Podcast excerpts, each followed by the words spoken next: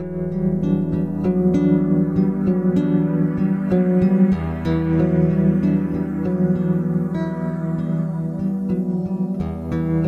und ganz herzlich willkommen zum Podcast Grenzen außen, Stärke von innen. Ich bin Caroline und ich freue mich, dich heute hier begrüßen zu dürfen. Ich freue mich, dass du dich für die Themen Abgrenzung, Grenzen setzen, Nein sagen interessierst. Heute stelle ich etwas vor, das lustigerweise aus einem der allerersten Bücher war, die ich für die Podcast-Recherche gelesen habe. Also an dieser Stelle möchte ich auch sagen, ein herzliches Grüß Gott in die fast Nachbarschaft nach Landshut an Gisela und Herbert Rufer. Beide haben das Buch geschrieben, Selbstbewusst Nein sagen. Sie kommen aus dem therapeutischen Bereich, sind Heilpraktiker für Psychotherapie und in diesem Buch gibt es eine Typologie von Grenzüberschreitenden. Und diese Typologie werde ich dir heute, heute kommen die ersten drei und was ich mache ist, ich gebe eine Zusammenfassung, ähm, eine Inspiration aus dem Buch, lege da aber auch meine eigenen Gedanken dazu vor und auch eigene Beispiele, zum Beispiel, wenn ich das in Coachings ähm, auch so erlebt habe. Was heißt eigentlich Typologie? Typologie bedeutet, dass einzelne Typen vorgestellt werden, in dem Fall einzelne Ausprägungen von Verhaltensweisen, das als grenzüberschreitend erlebt werden kann. Eine Typologie und diese Zuordnung, eine Typologie und die Zuordnung in Typ 1, Typ 2, Typ 3 kann ganz hilfreich sein, denn wenn wir einen wissen, welchen Typus wir vor uns haben, dann können wir auch die passenden Strategien ableiten.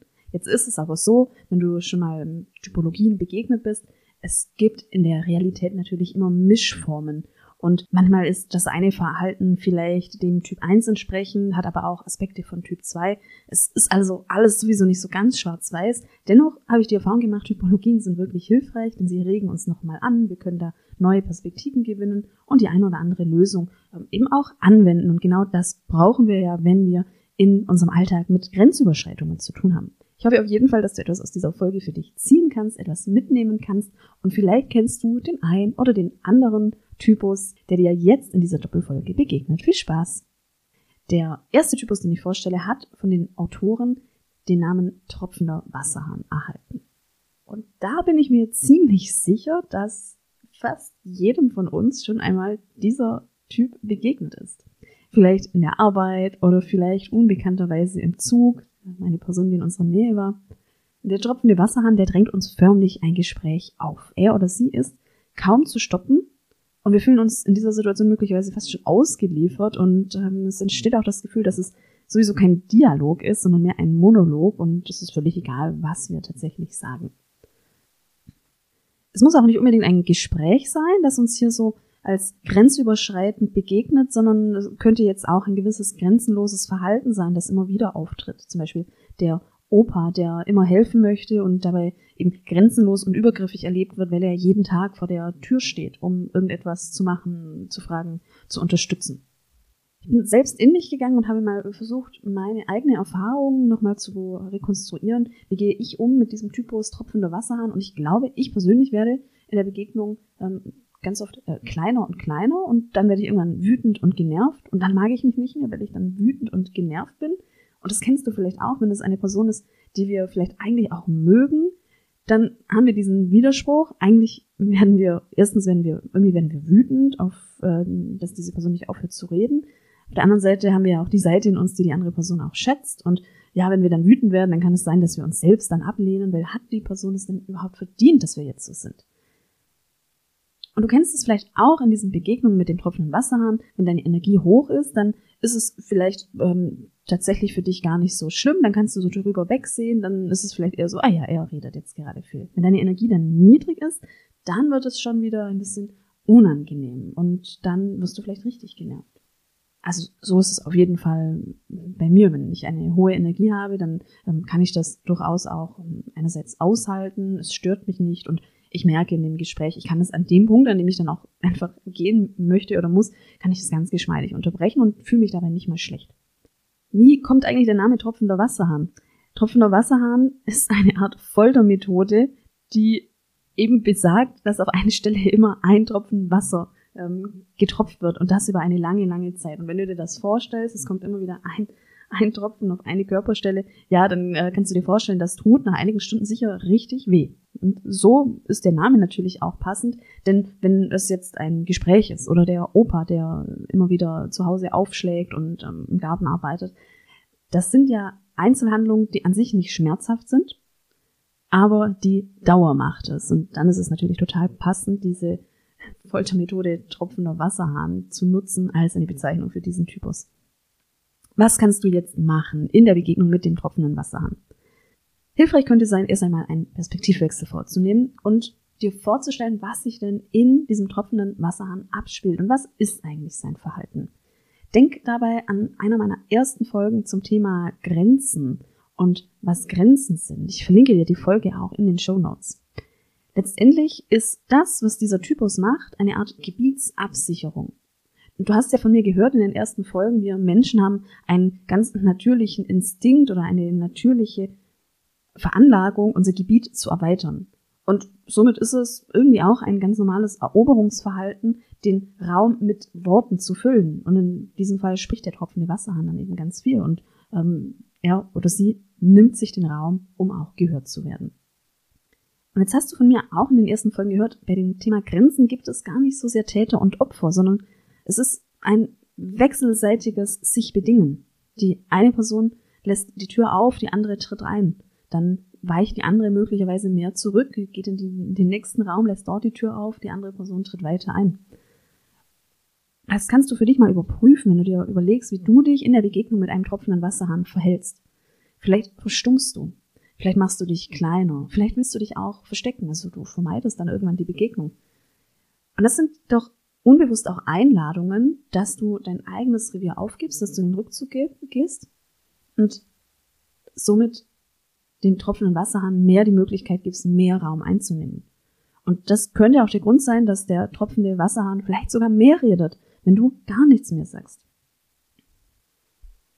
Und genau aus dieser Perspektive könnten sich dann die ersten Lösungsideen ergeben. Wie kannst du dich da jetzt abgrenzen in der Begegnung mit dem tropfenden Wasserhahn? Denk daran, dass auch du dein inneres Revier hast. Ich verlinke dir die Folge auch in den Shownotes. Und dein inneres Revier besteht letztendlich aus dem, was dir wichtig ist, deinen Werten, deinen Erfahrungen, deinen Einstellungen und es ist Ergebnis deiner Prägungen. Und der Wasserhahn wird Stück für Stück in dein Gebiet vordringen. Und zwar Tropf, Tropf, Tropf. Er wird deine Grenzen aufweichen und dadurch irgendwann diese Schmerzen verursachen. Und erinnere dich, es gehören zwei dazu. Der Wasserhahn sichert sein Gebiet und expandiert gleichzeitig. Und was ist möglicherweise dein Anteil daran, dass der Wasserhahn eben größer und größer wird, sein Gebiet erweitert? Da kannst du zum Beispiel schauen, wie ist denn deine Körpersprache? Inwieweit könnte deine Körpersprache auch schon verdeutlichen, dass du Gebiet aufgibst, zum Beispiel indem du kleiner wirst? Du kannst dich auch fragen, ob du innere Werte, innere Regeln und Konstrukte hast von zum Beispiel Höflichkeit, die dich hindern, das Gespräch zu beenden. Es kann ja sein, dass wir tatsächlich so gelernt haben, dass wir eine Person, die älter ist als wir, nicht unterbrechen. Der Wasserhahn sichert sein Gebiet und expandiert gleichzeitig. Und schauen wir uns nochmal die Motive an. Was könnte den Wasserhahn möglicherweise bewegen? Möglicherweise hat er oder sie einen gewissen Drang nach Bestätigung. Und er ist getrieben oder sie ist getrieben von dem Wunsch nach Kontakt und Freundschaft. Schweigen oder zum Schweigen oder zum Schweigen oder zur Ruhe verdammt zu sein, ist möglicherweise etwas für ihn, das oder für sie das ähm, schwer aushaltbar ist, weil es eben auch gegen diese Grundbedürfnisse nach Kontakt, Freundschaft, Zugehörigkeit geht. Und letztendlich ist es so, dass wir Menschen ein Verhalten immer nur dann auch zeigen, wenn es für uns erfolgreich war. Und möglicherweise hatte dieses Verhalten des tropfenden Wasserhahns für ihn oder sie positive Effekte. Und sicherlich kennst du auch die ganzen positiven Seiten seines oder ihres Verhaltens, dass er sehr herzlich ist, sehr offen, sehr redegewandt, sehr zugänglich und vielleicht immer einen guten Spruch auf Lager hat oder gut im Netzwerken ist, gut im Kontakt erhalten. Und da siehst du, dass es ja durchaus auch Qualitäten hat, die aber möglicherweise ins Extreme gehen. Und jetzt kommen wir aber mal zu den Strategien. Wie kannst du jetzt da damit umgehen, wenn du immer wieder einem tropfenden Wasserhahn begegnest und dadurch nachvollziehbarerweise auch ja, belastet wirst? Du hast von mir gehört, Abgrenzung ist nicht schwarz-weiß. Es gibt nicht Täter und Opfer. Es gibt nicht die Person, die ähm, hundertprozentig die Grenzen überschreitet und die andere ist das hilflose Opfer. Nein, wir haben immer, wir haben gewisse Anteile an der Situation Anteile, aber nicht Schuld. Das ist mir ganz wichtig. Und das Tolle ist, wenn wir Anteile an der Situation haben, einen kleinen Beitrag zu der Situation leisten, dann wird es viel leichter für uns auch Lösungen zu finden. Und da könntest du dir zum Beispiel überlegen, erst einmal, wie ist denn deine Körpersprache in der Begegnung? Die Körpersprache könnte jetzt zum Beispiel schon so sein, dass du kleiner wirst, kleiner, kleiner, kleiner und stummer. Und das ist ja schon fast bildlich dafür gesprochen, dass du da Revier aufgibst. Also das wäre so die erste Überlegung. Geh in eine Art Selbstcheck. Wie genau bist du denn in der Begegnung? Wie ist denn deine Körpersprache? Und ist deine Körpersprache möglicherweise eine Einladung für den tropfenden Wasserhahn, jetzt noch mehr und mehr die Grenzen einzunehmen und Revier einzunehmen und damit eben auch Revier von dir zu nehmen? Zweitens. Was für innere Regeln hast du denn zum Thema Kommunikation und Gespräch unterbrechen? Möglicherweise hast du Konstrukte in dir, die besagen, eine ältere Person darf man nicht unterbrechen oder einen Glaubenssatz, der sagt, wenn ich jemanden unterbreche, dann ist das unhöflich oder einen Glaubenssatz, ich, der irgendwie dazu führt, dass du dir keine Erlaubnis gibst, für dich einzustehen.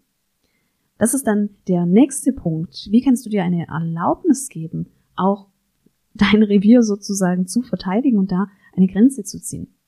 Was ich da als hilfreich empfinde, ist mit inneren Regeln zu arbeiten.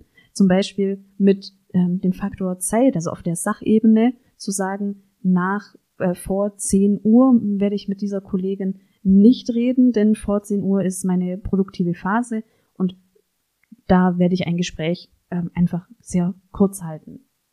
Wenn der tropfende Wasserhahn ähm, eine, eine Angehörige von dir ist, dann ähm, könntest du auch hier Regeln ableiten. Nach 18 Uhr nehme ich kein Telefonat mehr an oder nach 18 Uhr werde ich das Gespräch kurz halten. Also da holst du dich selbst in eine innere Verbindlichkeit mit einer inneren Regel und die auf der Sachebene eben einfach ganz klar ist, ganz pragmatisch und das kann, das kann für viele Menschen sehr hilfreich sein. Wenn dir die Regeln zu starr sind, dann kannst du dir angewöhnen, in der Begegnung mit dem tropfenden Wasserhahn einen kleinen Selbst-Check-in zu machen und für dich zu überprüfen, kann ich das gerade leisten? Kann ich diesen Kontakt gerade leisten? Habe ich genug Ressourcen, um diesen Kontakt auszuhalten? Habe ich die Zeit dafür? Habe ich die Energie dafür? Das sind jetzt so die inneren Sachen, die du machen kannst. Wie kannst du dann das nach außen tragen? Wichtig ist hier in der Begegnung, klare Aussagen zu treffen und danach zu handeln. Ich muss jetzt gehen. Ich muss jetzt noch telefonieren. Diese Aussage aussprechen und danach handeln und zum Beispiel auch die Körpersprache dann eben dementsprechend machen. Ich, ich habe mich reflektiert und habe für mich erkannt, dass ich früher sehr stark das innere Konstrukt hatte, dass ich auf die Einladung des anderen warte, also die Einladung zu gehen und war dann in so einem Kontakt mit einem tropfenden Wasserhahn so, ja, ich muss jetzt gehen. Meine Körpersprache hat aber gesagt, ich bleibe jetzt und letztendlich glaube ich, dass in mir diese Idee war, ich sage, ich gehe jetzt und ich möchte von dem tropfenden Wasserhahn dann hören, ah ja, okay, dann bis später. Und das kam natürlich nicht. Also hier ähm, du darfst dir die Erlaubnis geben zu gehen. Du warte nicht auf die Erlaubnis des anderen, sondern treffe eine Aussage und handel danach und gehe dann auch. Mit der Kommunikation kannst du auch etwas drehen. Denn du hast ja jetzt schon die Perspektive des tropfenden Wasserhahns eingenommen. Es geht ihm oder ihr nicht darum, übergriffig zu sein. Es ist ein, ein Wunsch nach Kontakt, es ist möglicherweise ein Drang nach Bestätigung, und der tropfende Wasserhahn hat möglicherweise viele, viele Qualitäten. Wenn du in deinem nahen Umfeld eine Person hast, die diesem Typus entspricht, wie zum Beispiel der Vater, der nun sehr übergriffig wird im Sinne von, er ist viel bei euch, weil ihr vielleicht das erste Enkelkind gekriegt habt und er möchte nun viel unterstützen und viel im Garten arbeiten, dann ist es natürlich eine herausfordernde Situation. Und hier könnte eine innere Regel in dir wirken, ich darf meinem Vater nicht verletzen. Oder es könnte das Thema Schuld eine Rolle spielen. Er war doch immer so nett. Jetzt kann ich ihm da doch keine Grenze ziehen. Auch hier geht es darum, dir die innere Erlaubnis zu geben und auch abzuwägen und möglicherweise ein paar der inneren Konstrukte auch mal kritisch zu betrachten. Ist es denn wirklich verletzend, wenn du hier eine Grenze ziehst? Ist es denn wirklich so, dass du deinem Vater, deiner Mutter diese das schuldig bist, da immer wieder Grenzen zu öffnen. Es ist wirklich so. Mit der Kommunikation kannst du hier ganz viel machen. Du könntest zum Beispiel sagen, ich weiß das zu schätzen, das, was du für uns machst.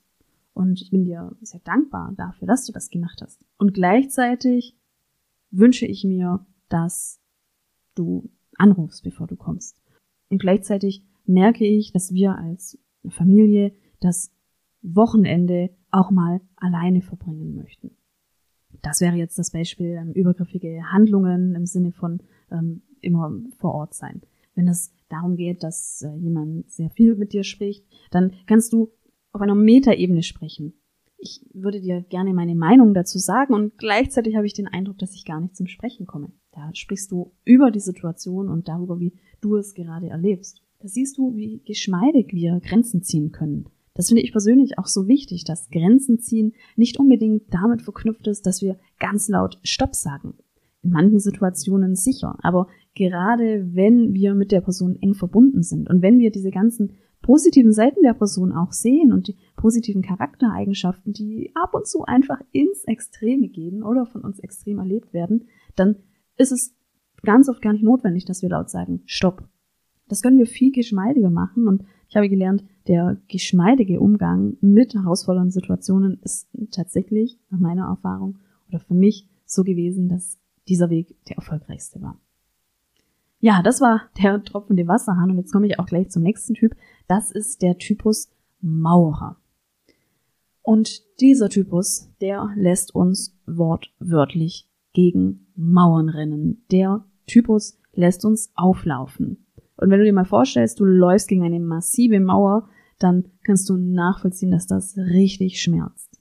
Den Maurer habe ich persönlich noch nicht erlebt, aber ich habe Menschen gecoacht, die zum Beispiel in der Beziehung oder in der Familie einen Typus Maurer hatten und gegen dessen Mauern gelaufen sind. Dieser Typus hat unterschiedliche Ausprägungen. Also er mauert, er, das steht dafür, dass er sich innerlich abschottet, andere auflaufen lässt. Er gibt keinen Zugang zu sich, zu seinem Innenleben. Er wird als verschlossen erlebt. Möglicherweise geht er komplett aus dem Kontakt. Also dann gibt es Situationen, dass es in der Familie plötzlich zu einer Person keinen Kontakt mehr gibt. Oder aber es gibt innerhalb einer Partnerschaft oder einer Beziehung die Situation, dass eine Person hier Mauern aufzieht. Dieser Typus zeigt verschiedene Verhaltensweisen, also dieses innere Abschotten, das andere auflaufen lassen, das könnte zum Beispiel bedeuten, dass er einfach gar nichts mehr von seinem Innenleben preisgibt oder sogar tatsächlich komplett aus dem Kontakt geht. Das habe ich gleich auch ein paar Beispiele. Was sind noch Ausprägungen? Der Maurer kann zum Beispiel Versprechungen machen, die aber nicht einhalten. Oder er geht stumm in den Boykott und in den Widerstand. Also er sagt, ja, das äh, nächste Mal mache ich das und macht es nicht und lässt dann alles weitere an sich abperlen. Da musste ich an ähm, ein paar Situationen denken. Wo bin ich dem Maurer begegnet? Ich habe einmal mit einer Frau gearbeitet, die sehr belastet war durch die Situation mit ihren Eltern.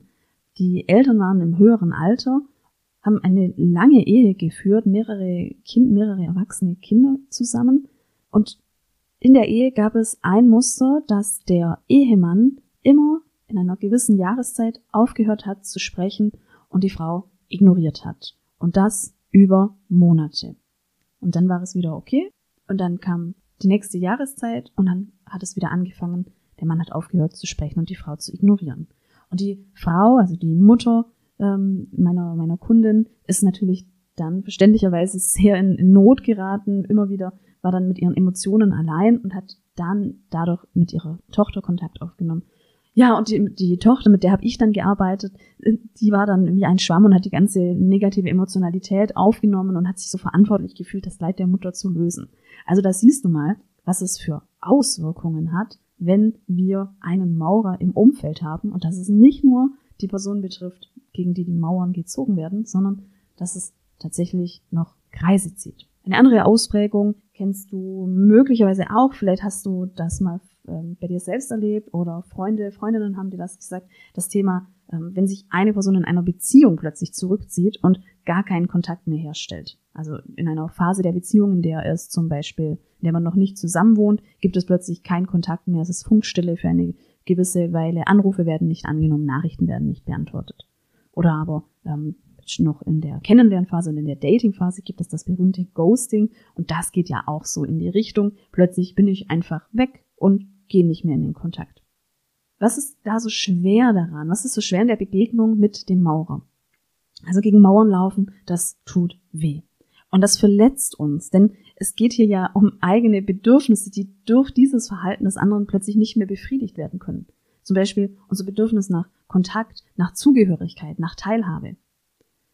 All das ist abgeschnitten, all das können wir plötzlich nicht mehr befriedigen. Und das ist natürlich in Partnerschaften desaströs. Es gibt noch einen weiteren Aspekt.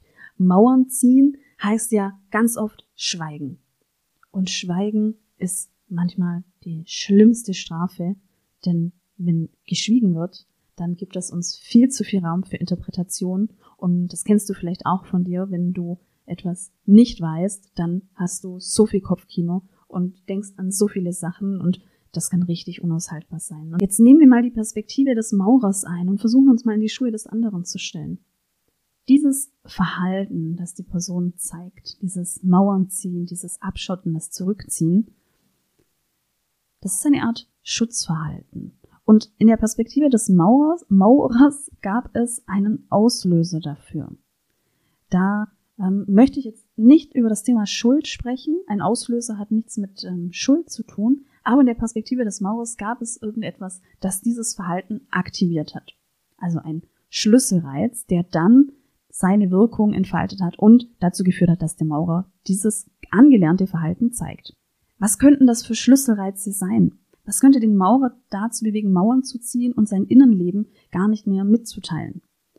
Eine Idee ist, dass sich dieser Typus nicht ernst genommen fühlt und dass er sich in seinen Gefühlen nicht gesehen und auch nicht ernst genommen fühlt. Hier könnten Schlüsselreize sein, zum Beispiel Sätze wie Jetzt ärger dich doch nicht, was ist denn jetzt schon wieder los? Das sind Sätze, die du, die möglicherweise im Umfeld eben getroffen für den Maurer könnten diese Sätze für Unverständnis stehen und dann führt das für ihn zu der logischen Konsequenz, dass er nicht gesehen wird in seinen Gefühlen, dass er nicht ernst genommen wird in seinen Gefühlen und dann zieht er die Mauern hoch. Jetzt möchte ich noch einen weiteren Aspekt mit dir teilen, die Dynamik und ein Phänomen, das ich immer wieder beobachte in Paarbeziehungen. Wenn wir in einer Paarbeziehung eine Person haben, die von der Tendenz her immer wieder Mauern zieht, dann gibt es dazu ganz oft ein, ein Pendant. Die andere Person reagiert nämlich darauf, dass Mauern gezogen werden, indem sie nachhakt, indem sie mehr Anlauf nimmt und die Mauern einrennt. Und das führt dazu, dass der andere seine Mauern nur höher zieht. Da siehst du, dass der Versuch der Klärung in dieser Konstellation dazu führt, je nachdem wie diese Klärung angegangen wird, dass es eher noch zu einer Verschlimmerung kommt der Situation und zu höheren Mauern, zu dickeren Mauern. Wie kannst du jetzt damit umgehen? Wie kannst du in der Begegnung mit dem Maurer damit umgehen und da aus ein paar Spiralen raus? Vielleicht kannst du die Blickrichtung ändern. Vielleicht kannst du den Blick darauf richten, was könnten jetzt Bedürfnisse des Maurers sein. Maurer, der Typus Maurer benötigt besonders viel Empathie und Verständnis und Geduld. Er oder sie braucht möglicherweise das Signal, dass du ihn oder sie verstehst. Du kannst die Perspektive auf die Situation ändern im Sinne eines Reframing, also ein, den Dingen eine neue Bedeutung geben. Möglicherweise ist das Verhalten nicht eine Ablehnung, sondern eher eine Art Kommunikationsschwierigkeit zwischen hier zwei Personen und es ist ein Zeichen dafür, dass der Maurer gerade emotional herausgefordert ist. Mauern zu ziehen ist auch eine Form des Eigenschutzes. Möglicherweise hat der Maurer jetzt gerade das Bedürfnis, hier eigene Wunden zu lecken hinter hohen Mauern. Der Typus Maurer könnte konfliktscheu sein und könnte von der Angst bedroht sein, dass eigene Bedürfnisse nicht wahrgenommen werden. Und dementsprechend interpretiert er Dinge und die Kommunikation in seiner Außenwelt möglicherweise ganz oft als eine Gefährdung eigener Bedürfnisse. Wenn du in der Partnerschaft eine Person hast, die immer wieder Mauern zieht, dann ist es hilfreich, dass ihr in der Partnerschaft immer wieder regelmäßige, regelmäßige Gespräche führt und es bedeutet für dich, dass du achtsam hinhören solltest und nicht zu so schnell urteilen solltest und vielleicht auch nicht eher Ratschläge geben solltest, sondern eher emotionsorientiert zu, zuhören. Dazu habe ich dir auch eine Folge zum Thema Kommunikation im Stress in der Partnerschaft und da habe ich dir den Unterschied zwischen problemorientierter und emotionsorientierter Kommunikation, das verlinke ich dir auch in den Show Notes. Jetzt möchte ich noch eine weitere Perspektive gehen. Der Maurer hat einen guten Zugang zu Gefühlen, denn letztendlich, wenn er Mauern zieht, ist es eine Art Rückzug, eine Form der achtsamen Grenzziehung, um eigene Gefühle zu schützen und könnten davon nicht zehn Prozent auch konstruktiv sein? Kommen wir zum nächsten Typus. Ähm, ein ganz anderes Beispiel. Der Name dieses Typus ist wilder Stier. Der wilde Stier hat in sich eine Dauerhitze, ein Feuer. Und immer wieder erlebst du diese Person in einer Art Angriffshaltung. Vielleicht ist diese Person jemand, der sich lautstark bei Ungerechtigkeiten einsetzt. Jemand, der so ein gewisses ja, Aggressionspotenzial hat, das sich ähm, unterschiedlich ausprägt. Bei dem wilden Stier musste ich an eine frühere Kollegin denken, die ich sehr leidenschaftlich erlebt habe, die in Diskussionen mit Kollegen sehr schnell sehr leidenschaftlich geworden ist. Und diese Leidenschaft ist aber doch hin und wieder mal gekippt und hat für die, an, für die ein oder andere ähm, ungute Stimmung gesorgt, sage ich mal. Ja, die Begegnung mit dem wilden Stier kann herausfordernd sein, je nachdem, wie ähm, wie du in deiner Persönlichkeit bist. Ich bin zum Beispiel, würde mich jetzt eher als sehr, ich würde mich als jemand beschreiben, der viele harmonische Anteile hat. Und wenn ich merke, die Stimmung wird feurig, ähm, dann bin ich da schon sehr schnell auch, ja, sagen wir mal, angeregt dadurch. Und das ähm, fordert mich dann doch auch heraus. Es könnte jetzt sein, du hast einen ähm, wilden Stier vielleicht im beruflichen Umfeld und vielleicht eine Art Vorgesetzter oder ein, ein Kollege, eine Kollegin. Diese Person hat möglicherweise eine ähm, hohe innere Leistungsfähigkeit, hat möglicherweise sehr, ja, sehr nach außen liegende eigene Grenzen und provoziert vielleicht die Grenzen von anderen. Was ist schwierig in der Begegnung? Ähm, es könnte uns, ähm, also die Begegnung mit dem wilden Stier, die könnte dich ähm, triggern könnte für dich immer auch mit einer gewissen Gefahr verknüpft sein, beziehungsweise könnte es in der Begegnung mit dem wilden Stier, der dann in dieser Leidenschaft ist, möglicherweise auch eine Art inneren Kampfmodus auslösen. Und das macht ja total Sinn, weil wenn ein Stier auf dich zukommt, dann ähm, ist es ja total nachvollziehbar, dass da dein Körper auch reagiert. Also da kommt dann die berühmte ähm, Fight, Flight or Fly Reaktion, die Kampf, Flucht oder Todstellreaktion, ähm, möglicherweise.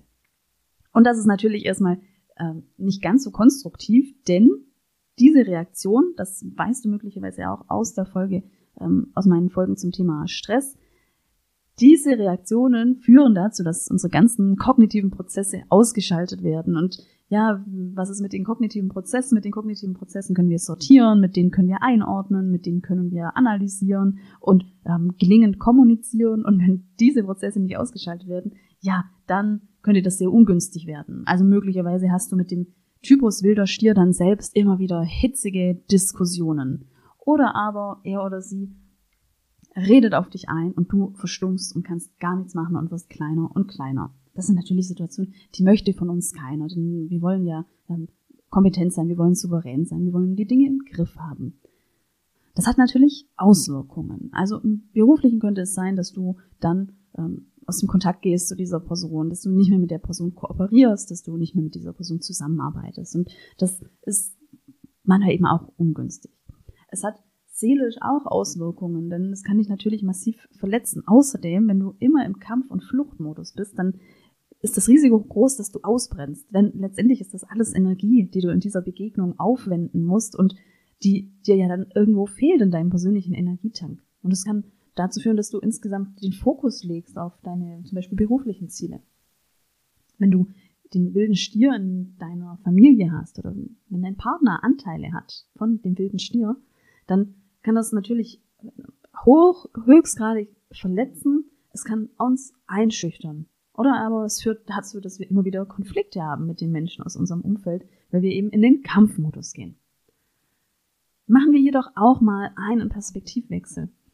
Was entfacht denn diese massive Energie bei dem Typus wilder Stier? Diese massive Energie könnte eben auch in Verbindung stehen mit einer elementaren Bedürfnisverletzung. Worum geht es dem wilden Stier? Ist es möglicherweise fehlende Anerkennung, fehlende Wertschätzung für etwas? Gerechtigkeit könnte ein Trigger sein und Gerechtigkeit so zu verteidigen. Denn Bedürfnisverletzung heißt Verteidigung.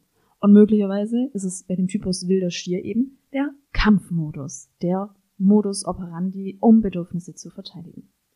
Und jetzt gehen wir mal in ein Reframing, also wir schauen nochmal anders drauf, wenn es darum geht, dass zum Beispiel Bedürfnisse oder auch eigene Werte verteidigt werden, wie zum Beispiel der Wert Gerechtigkeit, dann ist der wilde Stier eine Person, die Werte sehr stark vertritt. So, eine kleine andere Perspektive. Schauen wir auf die Strategien. Wie kannst du in verschiedenen Konstellationen umgehen mit dem wilden Stier? Vergesse Zähmung. Du kannst den Stier nicht zähmen. Was du machen kannst ist, erstens, achte auf deine eigene Selbstfürsorge. Also grenze dich ab vor weiteren Verletzungen. Lass das bei dem anderen mit dem Blick, ah, okay, er ist jetzt gerade auf, er oder sie ist gerade aufgebracht. Es geht um Werte und Bedürfnisse. Und mach dir bewusst, dass das in 90 Prozent nichts mit dir zu tun hat oder mit der Arbeitssituation. Das ist ein inneres Wertesystem, das diese Person sieht. Es gab möglicherweise irgendeinen Schlüsselreiz und dann ist diese Person nun im Verteidigungsmodus dieser Bedürfnisse oder dieser Werte. Das hat zu 90 Prozent nichts mit dir zu tun. Möglicherweise hast du da einen Schlüsselreiz gegeben. Das Thema Gerechtigkeit ist mir immer wieder in Coachings erschienen. Denn es hat sich gezeigt, dass es hier, und, und Gerechtigkeit ist ein toller Wert, auf jeden Fall, ist ein toller Wert, ein wichtiger Wert. Dennoch hat mich manchmal die Intensität überrascht, mit der Menschen Gerechtigkeit wahrnehmen und Gerechtigkeit verteidigen. Und in vielen Coachings ist mir aufgefallen, dass es eine Verknüpfung gibt mit der früheren Erfahrung als zum Beispiel Kind. Wie hat das Kind in der Familie Gerechtigkeit? Und viele Menschen haben eben in ihrer Familie negative Erfahrungen gemacht mit dem Thema Gerechtigkeit. Sie haben viel Ungerechtigkeit erlebt in, in der, sie haben viel Ungerechtigkeit erlebt in der Verteilung zwischen den Kindern, in der, wer wird für was bestraft. Und somit hat sich das eingebrannt, das Thema Gerechtigkeit. Es hat eine ganz besondere Bedeutung gekriegt. Es hat auch einen gewissen Schmerz gekriegt. Und das war mit, und das hat letztendlich mitbedingt, jetzt im Erwachsenenalter so sehr für Gerechtigkeit auch einzustehen und diese massive Energie auch reinzugeben für das Thema Gerechtigkeit. Und das siehst du, 90 Prozent, vielleicht sogar mehr, hat es nichts mit dir zu tun oder nichts mit der aktuellen Situation in der Gegenheit, in der Gegenwart, sondern es ist genährt und gespeist auch von früheren Erfahrungen. In den Ausbrüchen kannst du dir auch angewöhnen, dieses Gewitter einfach abzuwarten und möglicherweise ist es so, wenn du den, wenn du hier beschwichtigen möchtest, dass das eher wie eine Provokation ankommt. Also zum Stier würdest du jetzt auch nicht hingehen und sagen, okay, jetzt beruhig dich. Den Stier kann man toben lassen und dann hat der seine Energie erstmal draußen und möglicherweise ist der wilde Stier dann nicht einmal nachtragend nach der Situation. Auch diese Wahrscheinlichkeit gibt es ja. Und denk dran, 90 Prozent oder mehr hat die Situation gar nichts mit dir zu tun, sondern es ist eine Bedürfnisverteidigung, es ist eine Verteidigung von einem Wert, von einem inneren Konstrukt. Und jetzt bedanke ich mich, dass du mir zugehört hast und ich freue mich, wenn du das nächste Mal dabei bist.